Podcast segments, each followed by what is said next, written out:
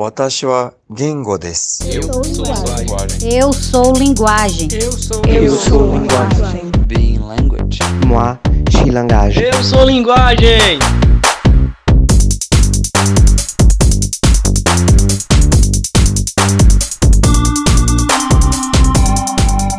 Alô pensantes, Galto Valentim aqui. Sejam bem-vindas e bem-vindos à primeira edição do Ser Linguagem Podcast, produção e curadoria de conteúdos em linguística e literatura, agora também em áudio. Nesta primeira edição, conversaremos com a professora Raquel Ribeiro, que faz doutorado no Programa de Pós-Graduação em Letras da Universidade Federal do Ceará, o PPG Letras da UFC. Nesta conversa, que seguiu durante uma transmissão ao vivo em nosso Instagram, falaremos sobre pós-graduação em literatura e sobre os cortes na CAPES, a Coordenação de Aperfeiçoamento de Pessoal de Nível Superior. A CAPES é o principal órgão fomentador de pesquisa em nosso país. Bom, esta conversa seguiu, como eu já disse, lá em nosso Instagram e você pode acompanhar outras lives como essa seguindo a gente lá. Como vocês podem imaginar, esse áudio vai ter algumas características típicas de uma transmissão ao vivo como essa como inserções de comentários de pessoas que estavam assistindo ao conteúdo ao vivo e também pequenas oscilações de qualidade do áudio por conta da transmissão de internet. Nada que atrapalhe a experiência com as informações que Raquel nos trouxe, como por exemplo uma lista de leituras que são boas para quem está pensando em fazer pós-graduação em letras ou para quem gosta de fazer pesquisa em literatura. Sugestões de leitura que já estão agrupadas em serlinguagem.wordpress.com você pode acessar o blog também por, pelo link na descrição deste programa.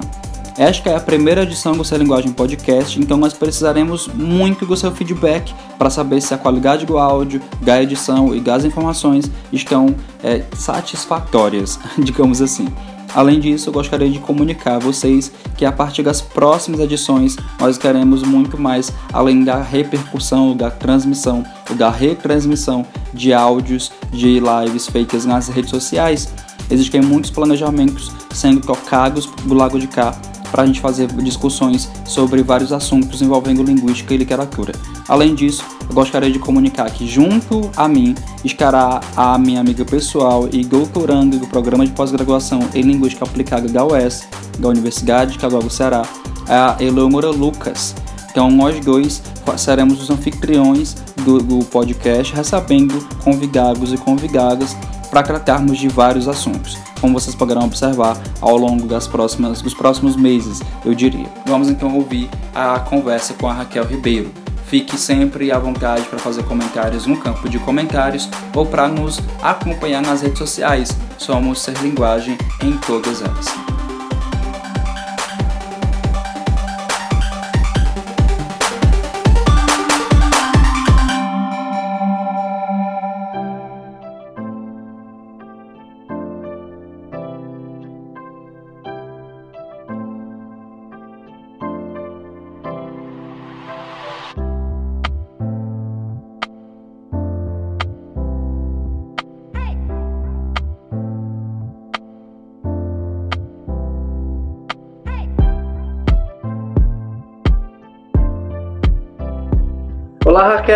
Noite.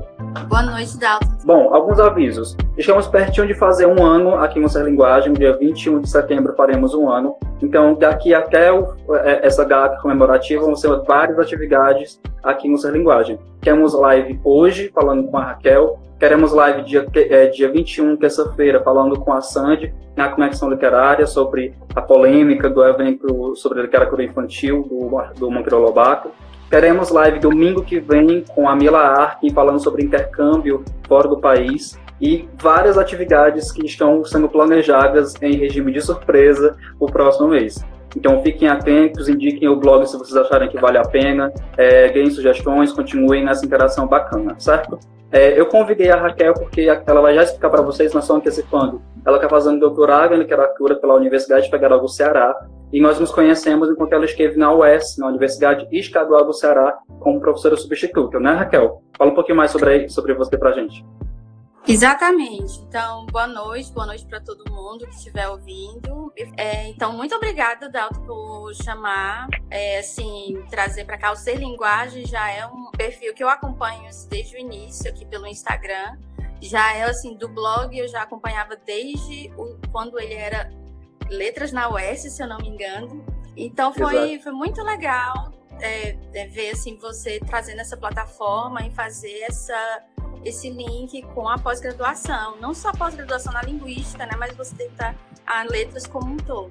Então, fico muito, muito feliz assim, também de dar esse, esse link com a linguística e também com a literatura, porque eu também vim dessa, dessa transformação. Eu estudei na UES, né, estudei letras em inglês, estudei o mestrado também é, em linguística aplicada é, na UES e terminei em 2013. Aí então as pessoas ficam, nossa, por que, que você mudou para literatura?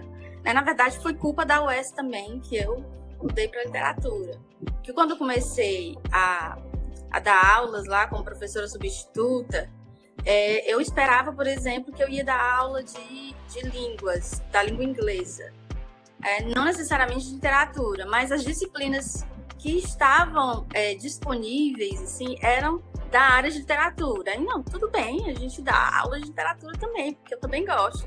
Mas acontece que acabei me afeiçoando bastante às disciplinas de literatura. Literatura inglesa drama, literatura inglesa conto, então, todas as literaturas eu fui entrando em contato, dei por volta de três anos aula lá. Então, assim, decidi mesmo ir para a literatura. Então, foi assim, na, na seleção de 2015 da UFC, de doutorado em letras, com foco em literatura comparada, foi que eu decidi é, fazer a, a, o, o doutorado lá. E assim, é a minha história de mudança. É, é, é, engraçado você comentar com relação a que a UES foi culpada de te colocar na literatura, porque você passou como professor substituta para uma certa, um certo é, nicho de disciplinas e a universidade, a UES com suas é, precariedades, tem muito disso, né? De colocar o professor onde tem buraco para poder cumprir isso, isso que você está falando. Bom, gente, é, vocês podem ir mandando perguntas, eu vou ficar responsável por mediar. Eu estou aqui só de coadjuvante, a estrela da noite é a Raquel, para ela falar sobre a experiência dela com a pós-graduação em literatura, para dar mais dicas também sobre bibliografias e como se iniciar nesse meio. Então eu vou ficar aqui mediando os comentários, então a Raquel vai falando, eu vou interrompendo aos poucos para poder é, inserir dúvidas ou perguntas que vocês possam mandar para a gente aqui nos comentários. Mas vamos lá, é, você entrou no doutorado em, em, literatura por conta dessa, dessa paixão que a própria UESP proporcionou. É, eu consegue ver, existe um mito hoje, né? Não sei se é um mito ou se é mesmo uma, uma fama, que é que a literatura tem muito mais espaço na UFC do que na UES. Você percebe isso também? Bom, começa pela, pelo programa de pós-graduação. Existe um programa de pós-graduação, mestrado e doutorado na UFC voltado somente para a literatura. Né? Por isso a gente, a gente é, é, justificável mesmo a gente falar isso. Mas isso não quer dizer assim que a UES também não tenha determinadas atividades, né? Mas eu acho que, que precisa mesmo melhorar é, é, isso. Por exemplo, eu acho que quando, quando estava na quando eu estava ainda dando aula na UES como professora substituta, houve um evento de literatura brasileira que eu acho que você estava na organização junto com a professora Sara, não era isso? Você Libra. Era. Você Libra. Ah, foi um evento maravilhoso. Então, e, e foi um evento muito diferente do que eu já tinha visto na UES, porque na UES a gente via mais eventos de linguística. Então, assim, eu acho que é um passo assim a ser dado.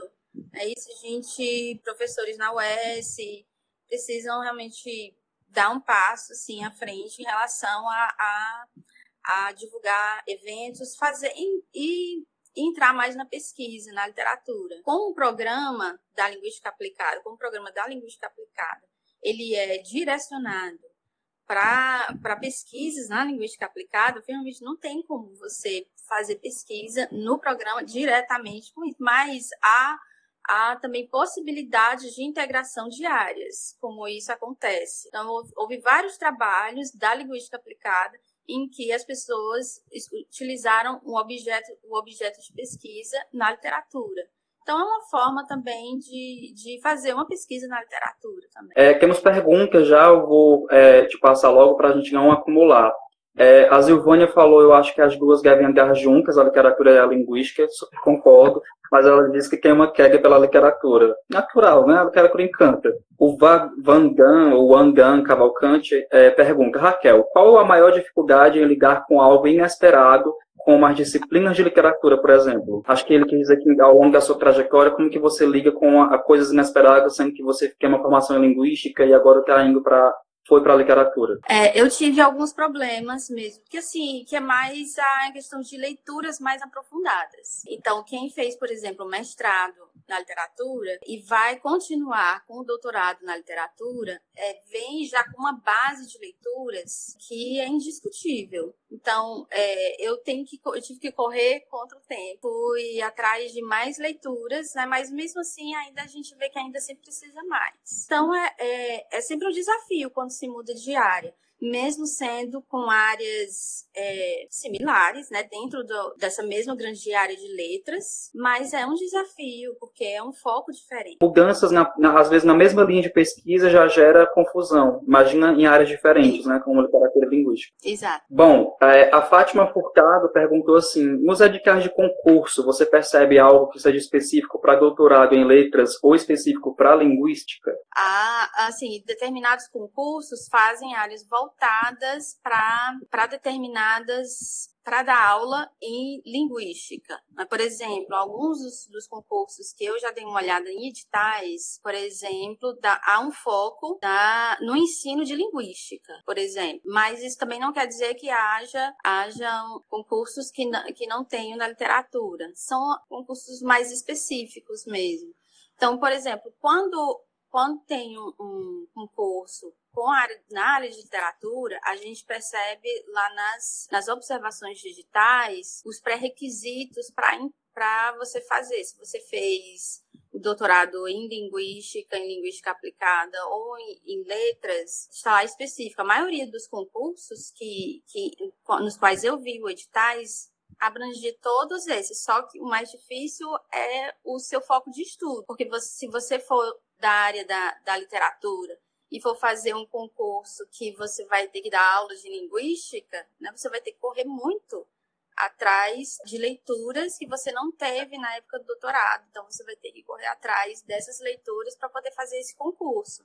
Mas isso não quer dizer que você não possa fazer. Exato. E aqui no Ser Linguagem. Isso. E aqui Ser Linguagem, Fátima, quando, sempre que eu divulgo um concurso, você vai observar os pré-requisitos de participação. Então, eu já é, antecipo se você precisa ter doutorado especificamente em literatura ou em linguística, se dá para que só bacharelado, se precisa ter licenciatura, porque alguns concursos exigem até que você tenha a licenciatura e não o bacharelado em letras. Então, tem depende muito da instituição, depende das disciplinas para as quais... Depende da instituição, né? exato. Então, tudo isso é, é bem variável. Por exemplo, se você me permitir falar sobre o último concurso de tradução que houve para na UES, por exemplo, o curso de, que foi voltado para. teve somente uma vaga que era específico para aulas de tradução, certo? Na, aqui a vaga em Fortaleza. É, uhum. Então, no, no edital havia pré-requisito e abrangia todos esses, esses tipos de, de foco de área, ou em linguística, ou em linguística aplicada, ou na área de letras,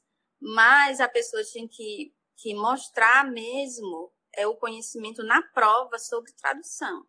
Então, é, são coisas assim específicas mesmo. Se você tem é, determinadas aptidões, é, né, se você fez alguma especialização voltada para tradução, por exemplo, cabe de, de contribuir bastante para esse determinado concurso. Infelizmente, Exato. esse concurso não é, não é, é, ninguém ninguém coube assim ninguém passou nesse concurso e essa vaga não foi preenchida nessa época infelizmente é uma coisa assustadora né você vê você vê cada vez mais concursos que oferecem na letras da UES isso é muito comum inclusive um concurso de efetivos de você quer uma vaga para esse concurso e às vezes começa com a exigência de doutorado e aí cai para quem tem mestrado mas ainda assim não passa ninguém e a vaga fica simplesmente ociosa não há um interesse da instituição e aí do governo do estado, né, de fazer com que insista em contratar alguém para aquela vaga que fica realmente vazia nos cursos de Exato. graduação. E aí vai o acúmulo de professores substitutos para aquela e que fica muito instável mesmo o ensino.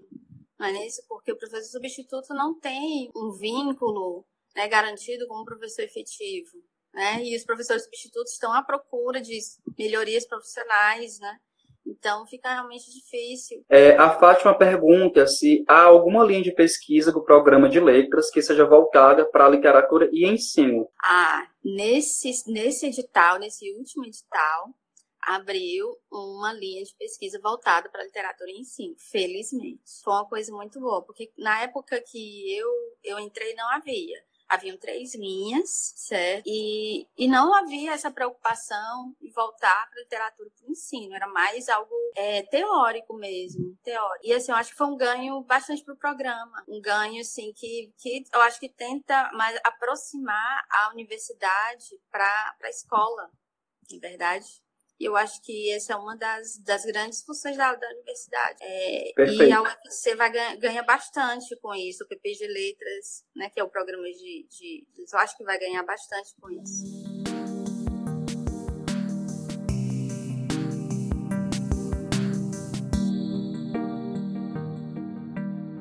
E Raquel, como foi o teu processo seletivo? Como é que, como é que, é, como é que aconteceu o processo de escrita do teu projeto? Foi depois, foi durante a seleção, eles, eles exigem o pré-projeto antes, ou o pré-projeto vem depois da seleção? Tem prova de proficiência? Como é que isso se, se deu lá no contexto da UFC? É, bom, a minha seleção de, foi de 2015 para entrar em 2016. Ela é um pouco diferente do que ela é agora. Tá? Então, posso falar rapidamente da minha e tentar contextualizar da, de como é agora. Certo? Que não é um, tão diferente, mas tem similaridades. Na minha, é, em 2015, é, havia as, as, as, as, fases eliminatórias eram as seguintes: havia a prova de, de conhecimento na, na língua estrangeira. É, depois foi a prova de escrita, que a gente tem que, que responder perguntas específicas sobre a área de literatura comparada. E a última fase foi, a terceira e última fase foi a arguição, certo? Que é a arguição de projeto. Essa fase não existe mais nessas atuais seleções, desde a passada, se eu não me engano. Então, acho que não há mais. É, não há mais a parte assim que as pessoas chamavam de entrevista, certo? Então, o que que há fases diferentes, assim, não tão diferentes, mas continua a prova de, de línguas, né, de conhecimento em uma língua estrangeira, que pode ser inglês, francês, espanhol. Eu acho que até outras línguas na UFC que agora realmente eu não me lembro, a gente tem que ver edital direitinho. Outra coisa que eu percebi para quem, por exemplo, não tem, não fez disciplina de teoria da literatura, inclusive na UFC é teoria da literatura 1 e 2, o edital explica de que há a possibilidade dessa pessoa fazer uma prova de conhecimentos na literatura, sem precisar cursar essas disciplinas. E isso vale para as pessoas que, é, que vêm de outras áreas, né? Que vêm de áreas afins. Por exemplo, se a pessoa fez é, comunicação, se a pessoa fez ciências sociais ou filosofia, né? Então, conhecimento na, da teoria literária é necessário para entrar no, no, no, programa. Aí, Raquel, é, você acredita que só com o que é dado na graduação em letras, em relação à teoria literária, às disciplinas de crítica literária, de, de é, literatura comparada, já dá um suporte bacana para um graduando que queira entrar na pós-graduação em nível de mestrado, digamos na, na pós-graduação em literatura? Eu acho que assim, eu acho que para qualquer da qualquer das áreas que a, a pessoa se interessa, seja linguística, seja literatura, ele vai se aprofundar um pouco mais nelas ao longo da, do curso. Né? Isso talvez se envolva com é, grupos de estudo. Presença em grupos de estudo ajuda bastante, é, o engajamento nesses grupos de estudo ajudam bastante as pessoas a, a, a funilarem mais conhecimento para determinadas áreas.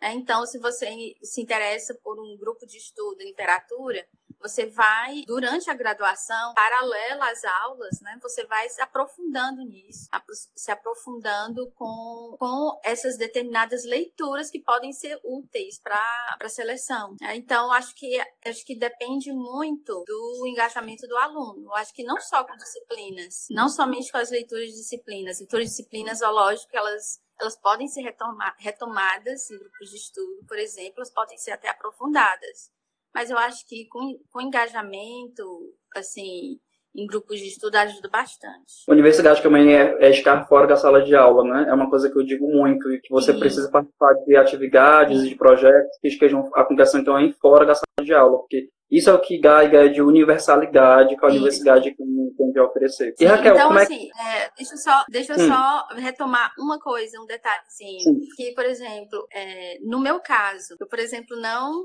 não esperava mudar de área. O que foi que eu acho que pode ter facilitado com leituras. Que eu passei três anos ensinando, dando aula de literatura. Então eu fui aos poucos, assim, é, me aprofundando nessas leituras, né, para estar preparada, para estar mais preparada para porque no meu caso, é, eu fui dando, dando aulas de literatura, até um pouco meio despreparada, é, indo me preparando aos poucos, os alunos com super paciência comigo.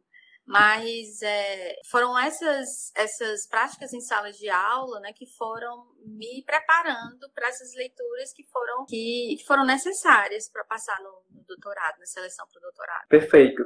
E Raquel, como é o que o projeto fala sobre o quê? Hoje a pesquisa que você desenvolve fala sobre o quê? É a pergunta da EV underline Coco. Bom, é, a minha pesquisa, ela, ela até tem uma relação com linguística aplicada porque inclusive na época que eu fazia graduação, eu, eu tinha visto que algumas pessoas na linguística aplicada estavam fazendo pesquisa nessa, nessa área, que era a comparação, que é um estudo da literatura, da literatura comparada, que era uma comparação de intersemiótica. Era um estudo intersemiótico, tradução intersemiótica. Então, o meu, o meu projeto de pesquisa é entre literatura e adaptação para filmes, para o cinema, para a TV. Né? Mas o meu específico é, é eu estudo uma peça de Shakespeare, que é Macbeth, e eu, e eu vou comparar, vou fazer um estudo sobre a, a, a duas adaptações diferentes dele que é, eu escolhi e elas, e elas saíram no ano de 2015. Ah, que foi bem concomitante, né? Foi assim, bem Exato. providencial. A arguição do projeto, que, é, que era a parte da entrevista, que não está mais presente nas, nas atuais edições da seleção, foi tranquilo? Você se Para sentiu... essa, sim, sim. É, para algumas, algumas outros programas eles ainda existem, não, não são todos que não tem. Então acho que vale a, falar da experiência até para outras pessoas que se interessam com, com outros programas, né, que provavelmente tenham essa, essa etapa de entrevista ou arguição. Bom, essa etapa eu acho que ela é muito útil para a banca que tá lá os professores que estão lá perceberem que aquele projeto foi você mesmo que escreveu, certo? Então ele foi muito tranquilo. Eles pedem simplesmente para você falar um pouco do projeto. Eles fazem perguntas sobre é, específicas sobre o seu projeto. Fazem perguntas assim so, é, é, sobre a, talvez a metodologia, sobre alguma algum ponto dos seus objetivos. Podem dar determinadas críticas em relação à abrangência dos do, dos seus objetivos. Ah, esses seus objetivos estão muito abrangentes. Essa, inclusive, foi a minha foi a crítica que eles fizeram para mim. Ah, a gente pode, pode repensar em você afunilar um pouco mais esses seus objetivos. Então, foi, é basicamente dessa forma. A Sandy, a Sandy compartilhou com a gente é, o seguinte: eu já sei exatamente o que quero fazer no mestrado, mas não sei como botar em prática. Para quem não tem carta transferência para a UFC, só para me unir com o povo de literatura de lá. Caso não role a transferência, vou pedir para ser ouvinte em uma linha de pesquisa que tem interesse. Isso também é possível, né, Raquel? Você participar de algumas atividades Sim. acadêmicas de lá como ouvinte. Lógico. É, não é o único caminho, mas eu acho que ele, ele realmente contribui bastante, porque você acaba vendo como é o, o tipo de estudo que você quer fazer mesmo. Isso não se. É, por exemplo, posso dar outro tipo de exemplo, mas do meu caminho da graduação para o mestrado, que foi, que foi na UES. Na UES, por exemplo, eu fiz aulas como aluna, aluna especial. Eu fiz algumas aulas como aluna especial antes de eu entrar. E assim, me abriu muito assim os olhos para como era que era o desenvolvimento na, na desenvolvimento das aulas, como era o tipo de aprofundamento, quais eram os tipos de estudo, o que que eu poderia fazer. Então, foi foi uma experiência muito boa. fiz duas disciplinas como aluna especial e me ajudou bastante a entrar no, na próxima seleção do mestrado.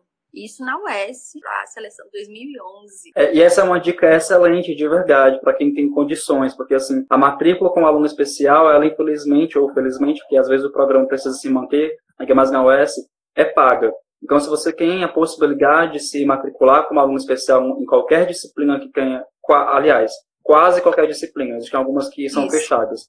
Mas é, em algumas disciplinas você pode se matricular, inclusive pode ser uma disciplina que é ministrada por um professor que você almeja como seu orientador, é, é fica atento ao período de inscrição, é, participa do processo e entra e se matricula como um aluno normal, uhum. participando das atividades, das notas. E esses créditos que são cursados como aluno especial podem ser aproveitados caso Exato. você entre no programa. É importante também é, lembrar então, disso. Eu queria, eu queria voltar para a pergunta da Sandy, que a, a Sandy claro. fez a pergunta sobre os grupos de estudo, né? Eu acabei voltando. Então, uhum. sobre, sobre grupo de estudos é uma dica sim, excelente mesmo para que você, você se engaje, mesmo que você seja de uma instituição diferente. Então, os professores vêm com muito bons olhos quem participa de, de grupos de estudo. Você é visto, é, você, você se demonstra interessado, você contribui com leituras, você contribui assim, discussões, se você é ativo em eventos. É, então, assim, tudo isso contribui bastante para o seu ingresso numa pós-graduação, qualquer pós-graduação,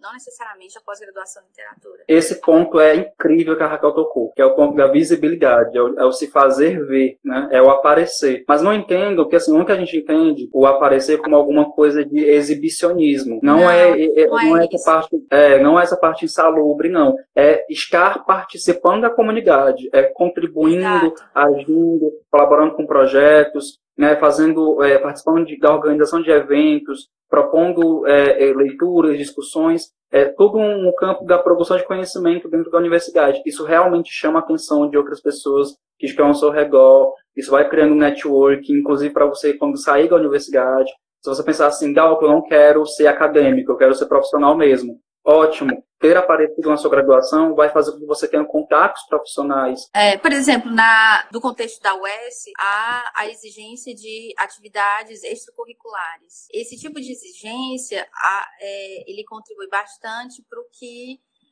para esse caminho também. Se você participa de eventos, se você participa de minicursos, se você tem horas em grupos de estudo, isso já contribui para a sua, sua carga horária da graduação. A Silvânia mandou uma mensagem muito fofa aqui, dizendo: ótimas dicas, cheguei em Fortaleza recente, fiz letras em Quixadá. Lá participava muito. Tudo é mais simples na cidade menor. Sou fã de vocês aqui em Fortaleza, ainda estou me adaptando. Silvânia, seja bem-vinda a Fortaleza. Espero que você, que você tenha uma boa adaptação. Um abraço para ela ela fez, será que o Quixadá na US? Onde foi, Ivone, que tu fez? É, Quixadá é FECLASC, se eu não me engano? É, se eu não me engano, FECLASC. Bom, Raquel, é, e que leituras, uma, uma, uma, das coisas que eu mais pedi, né, é, que inclusive me pediram ao longo de todo o ano e agora eu tô conseguindo cumprir isso com a ajuda da Raquel. Que leituras você oferece? Ah, a Silvânia respondeu, é FECLASC sim, HUS também, H Resistência. é... Que leituras você recomendaria para quem tem interesse em si, não só em nível de pós-graduação, mas até mesmo em nível de graduação, é, para se adentrar, para começar a praticar análise literária, ou, enfim, para se, se aprofundar nos estudos de literatura? Certo. Bom, eu fui também com algumas leituras que são indicadas em, em alguns, em alguns editais do programa, né, porque elas são realmente é, exigências, assim. Por exemplo, nessa última seleção, no edital do PPG Letras, há uma a, a etapa, por exemplo, das pessoas que não fizeram teoria da literatura. Então, na, essas pessoas que não fizeram teoria da literatura, elas têm tem determinadas obras né, que são exigidas para que elas leem, para ela fazer aquela prova de conhecimentos. Né? Então, por exemplo, um livro que está tá lá é do, é o, por exemplo, O Demônio da Teoria do Antoine Compagnon. Eu, eu, eu separei aqui alguns que eu tenho, outros eu não tenho, mas eu vou, vou dizer que, por exemplo, é do Antônio Cândido, personagem na ficção. Esse aqui ele é excelente, inclusive, para uma, uma discussão interessante, não só na área da literatura específica, mas tem, por exemplo, a ver comigo, por exemplo, tem, tem personagem no cinema, tem o personagem no teatro, né? E o personagem na ficção, por exemplo. Então, há discussões aqui que são excelentes. Então, Antônio Cândido. Antônio Cândido é exigência. Né? Então, por exemplo, outras discussões dele, literatura e sociedade, por exemplo. Outro, por exemplo, que já apareceu em, é, em outra seleção foi o, esse aqui da Ascensão do Romance, do Ian Watt. Uma dica hum. muito boa. Outro que é muito ele é um é bem teórico, bem pesado, mas é uma leitura, é, assim, exigência mesmo para estudos da literatura, teoria do romance. é do Jorge Lukács.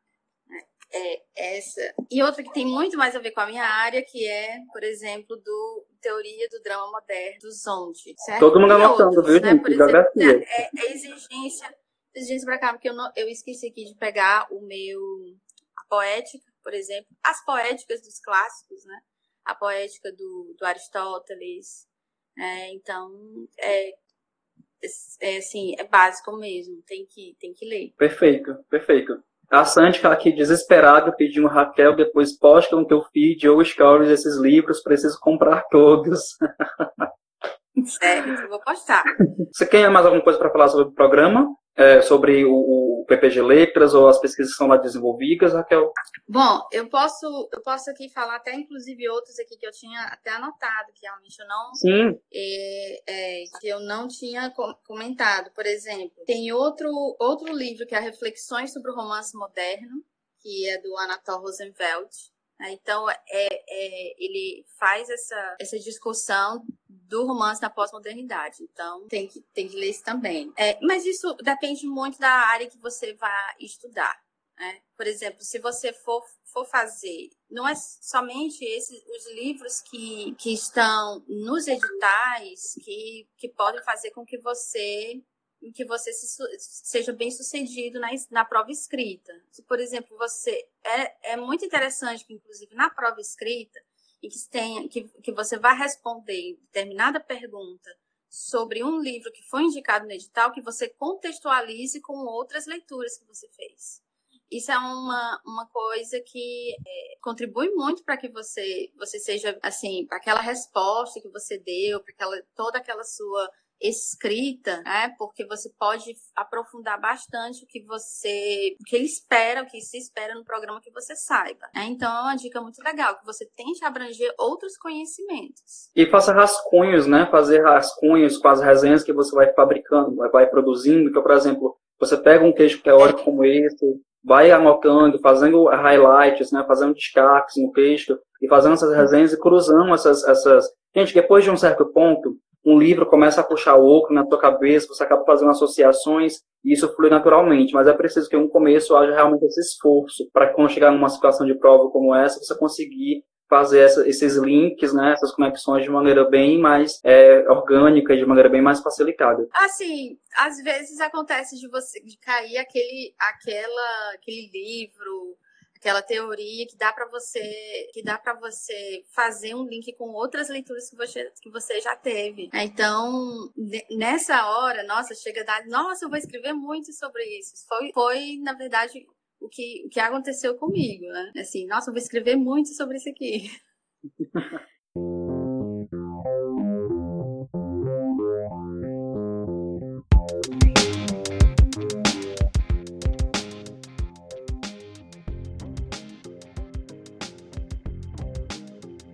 no dia 1 de agosto, da, da CAPES, né, o Conselho Superior da CAPES emitiu uma portaria ao Ministério da Educação, é, dizendo que se os cortes que estão sendo previstos, pra, aliás, dizendo que se o, o, a lei orçamentária que está prevista para o ano que vem não fosse aprovada como ela estava, é, poderia haver um corte de bolsas em graduação e pós-graduação em todo o Brasil. Vale lembrar que a CAPES, a Coordenação de Aperfeiçoamento de Pessoal de Nível Superior, esse nome enorme, é o principal órgão fomentador de pesquisas hoje no Brasil. É, por exemplo, o órgão pelo qual eu tenho bolsa de pesquisa no mestrado. Eu não sei se você também é bolsista, Raquel. Sou, sou bolsista.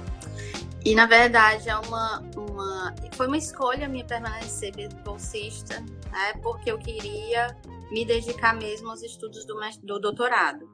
Isso não aconteceu comigo na época do mestrado, que passei todo o mestrado trabalhando, né? E é realmente muito cansativo, porque são estudos intensos. Você conhece, você sabe, você está vivendo isso. E, e, eu queria passar por um por uma outro tipo de, de experiência como como bolsista no currículo, tá? de me integrar mesmo aos estudos do doutorado. É, é um baque muito grande, porque assim, desde, dois, desde o ano passado, meio que a gente anda assim, tendo um baque atrás do outro, né, em relação à educação, a, questão dos, do, da aprovação de cortes né, progressivos, aliás, de não investimentos, de não haver investimentos na educação por, por 20 anos e isso é criminoso. Então, assim, depois disso, então, a gente vê que aos poucos, né, isso é, são, são é, no, má notícia atrás de má, má notícia em relação à, à, educação e agora ciência e tecnologia. E a gente precisa lembrar para quem está assistindo como que é a realidade, porque assim, hoje, aliás, em qualquer é, modalidade de bolsas, é, salvo engano, quem é da exatas e da saúde tem algumas diferenças. Mas para a gente, que é área de humanas, é, área de linguagem, é, que você assume uma bolsa de pesquisa, você não pode ter nenhum outro vínculo empregatício. Então, o, o governo ele te dá uma bolsa que não sofre alterações no seu valor há muitos anos. Né? Hoje, é, é eu posso falar para vocês, o valor de bolsa de mestrado é R$ 1.500, o valor de bolsa de doutorado é R$ 2.200. É, tudo bem que está de fato acima da média. E se eu não me engano, se eu não me engano, esse, se eu não me engano, esse ajuste de bolsas teve, aconteceu, o último ajuste quando eu estava no mestrado, durante o ano de 2011 e 2013. Mas foi mais isso, ou menos nessa época que, que isso teve. Então, desde então, porque mais de cinco anos, mais de cinco anos que não há nenhum reajuste desse tipo. É que é realmente cruel mesmo, porque... E aí vocês imaginam, né? Tem famílias inteiras... anos. Não, é, a gente vai, a gente vai se cortando. Mas só para explicar, porque assim, eu tenho colegas que são mães ou pais e que não podem ter vínculo empregatício porque né, assumiram uma bolsa de pesquisa para se dedicar à pesquisa. E aí, quando atrasa, o simples atraso do repasse dessas bolsas já afeta todo o orçamento, né? Ninguém vai esperar, você não tem como dizer para sua loja é, onde você comprou roupa, ou a, a, a Coelce da energia, ou a empresa da água, que a sua bolsa atrasou e você não pode pagar.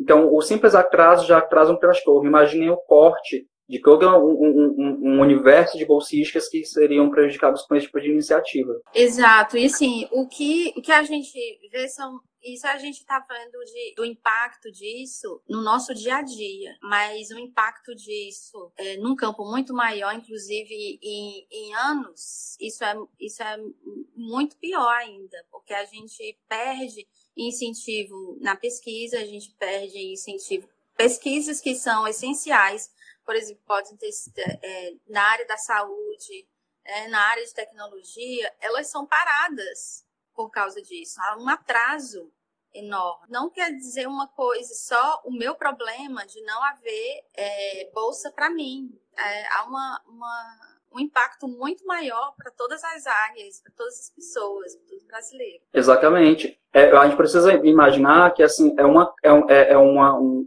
um efeito borboleta, né? A gente está aqui falando, parece que a gente está defendendo o nosso próprio caso, mas não é isso que a gente está querendo dizer. Porque quando você é, é, reduz o investimento na educação e na ciência, você passa a mensagem para gerações futuras de que não vale a pena se dedicar à ciência, à educação e à tecnologia no Brasil. E essas pessoas vão embora.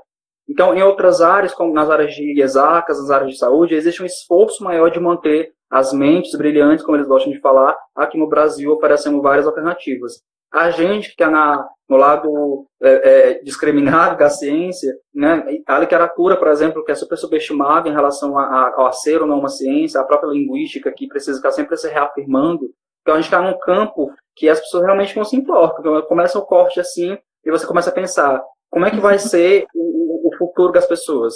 Se, há, se hoje houver cortes de bolsas de graduação, a gente não tem como garantir histórias de acesso à universidade, né? A Silvânia acabou de falar aqui. Eu estou no probatório da prefeitura, parei aqui para assumir o concurso, mas sinto muito muita falta de, ser, de ter saído desse espaço acadêmico. Sempre fui bolsista na, na graduação. Então, muitas pessoas é, dependem da bolsa na graduação, aquela de 400 reais, para conseguir se manter dentro dos cursos universitários. Então, é, é uma escala menor que é escalas maiores de preocupação que a gente está tentando falar.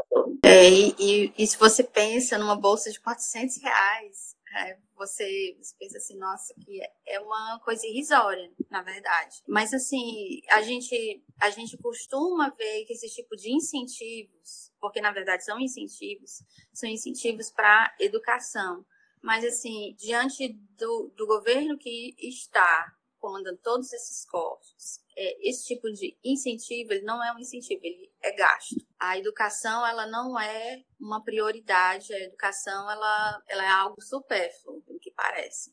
Não é isso? Isso. E aqui eu faço a nossa autocrítica, né? É, eu entendo que o, o, governo tem total parcela de culpa nisso, mas a gente, enquanto acadêmico, também precisa é, parar para pensar o que, que a gente está fazendo para engajar a população. Porque o, uhum. grande parte do, do, porquê de haver esses cortes, o governo pensa assim, eu vou cortar onde vai causar menos escândalo. Então, se eu cortar é. na ciência, na educação, que as, que as pessoas não sabem o que, o que se faz numa universidade, as pessoas não sabem o que está sendo produzido lá dentro, porque a gente tem dificuldade Exato. de comunicação científica, então eles cortam ali, a gente não consegue engajar pessoas, então quando faz alguma manifestação na rua, quem vai sair é quem está na universidade. E a gente tá, é uma parcela muito pequena de toda uma população dentro do Brasil. Então fica autocrítico, né? Espaços como esse, como essa linguagem, iniciativas como essa da Raquel de vir falar sobre a sua pós-graduação, sobre a sua pesquisa, precisam acontecer mais vezes para que a gente possa mostrar para as pessoas que é ciência, que a ciência não é só aquela de laboratório, aquela que tem tubo de ensaio, tem ciências de vários tipos em vários campos de conhecimento e que isso também é válido uhum. e precisa de incentivo é, governamental uhum. para que a gente possa identificar a universidade, a academia e trazer as pessoas para dentro da, da, desses muros né, que a gente fala, dessas torres de marfim. Então, explore sua pesquisa, uhum. apresente sua pesquisa, compartilhe, bota no Facebook, faz um texto de divulgação é, que seja mais fácil de entender, mostre para sua mãe, explique o que você fez com palavras simples, mas tente engajar o máximo de pessoas possíveis para dentro da sua pesquisa. Algo que, que pode ser muito positivo em relação a isso é aproximar a universidade à escola, eu acredito, né? Você trazer o que, o que a sua pesquisa, né, ou pelo menos um traço da, da sua pesquisa, trazer para levar para a escola. Então, haver discussões, inclusive, com, com, talvez com alunos do ensino médio, dependendo da maturidade da, do, de discussão do, dos alunos. Então, pode, pode haver uma maior, melhor entregação, pode haver projetos de, de extensão com isso. Então, a, assim, essa, essa, esse tipo de perspectiva ela pode ser tomada pela universidade, né? Inclusive, nós podemos levar um pouco isso. Exatamente, exatamente. Então, assim, é, é uma dica que a Abralim, a Associação Brasileira de Linguística, entendeu a necessidade de fazer isso, criou uma revista de divulgação científica, a Roseta, em que, em que pesquisadores são convidados para escreverem artigos, de, de, artigos científicos com uma linguagem digatizada. Então você vai ler lá é, o título assim, ah, será que seu gato fala a mesma língua que você? E aí você vai para dentro dessa notícia e percebe que é uma pesquisa científica que está sendo passada para você de uma maneira mais didática e mais fácil, mais popular. Então a gente também precisa investir em popularização da ciência. E aqui eu coloco essa linguagem à disposição de quem estiver vendo essa live, é, se você tem a sua pesquisa, quer escrever de uma maneira didática, popularizar a sua ciência, pode trazer, pode vir para cá, vamos construir junto essa rede e engajar mais pessoas, mostrar assim, olha, não é tão complicado assim. Inclusive levar é, para as escolas, falar o que assim, falar nas escolas também, como a Raquel falou.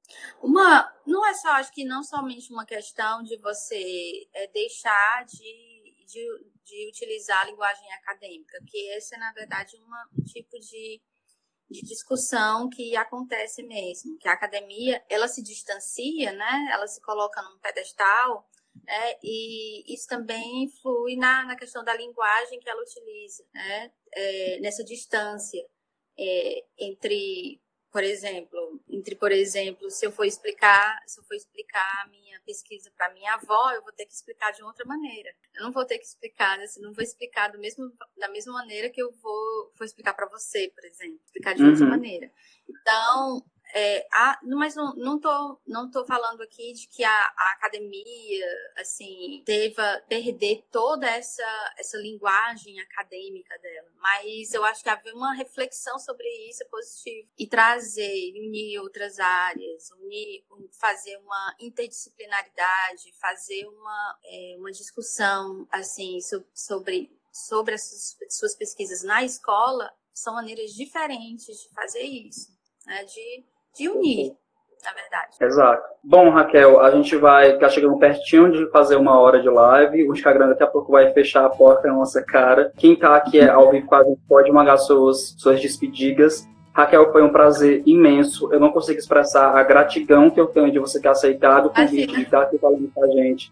Vou te perturbar mais vezes para a gente começar a criar mais desses espaços de literatura aqui no Nossa Linguagem. Dalton, muito obrigada pelo fico muito grata porque assim você faz um trabalho muito legal aqui no seu, é, no seu site, no Ser Linguagem. Você faz um trabalho muito legal de divulgação da pesquisa, divulgação da, da pós-graduação.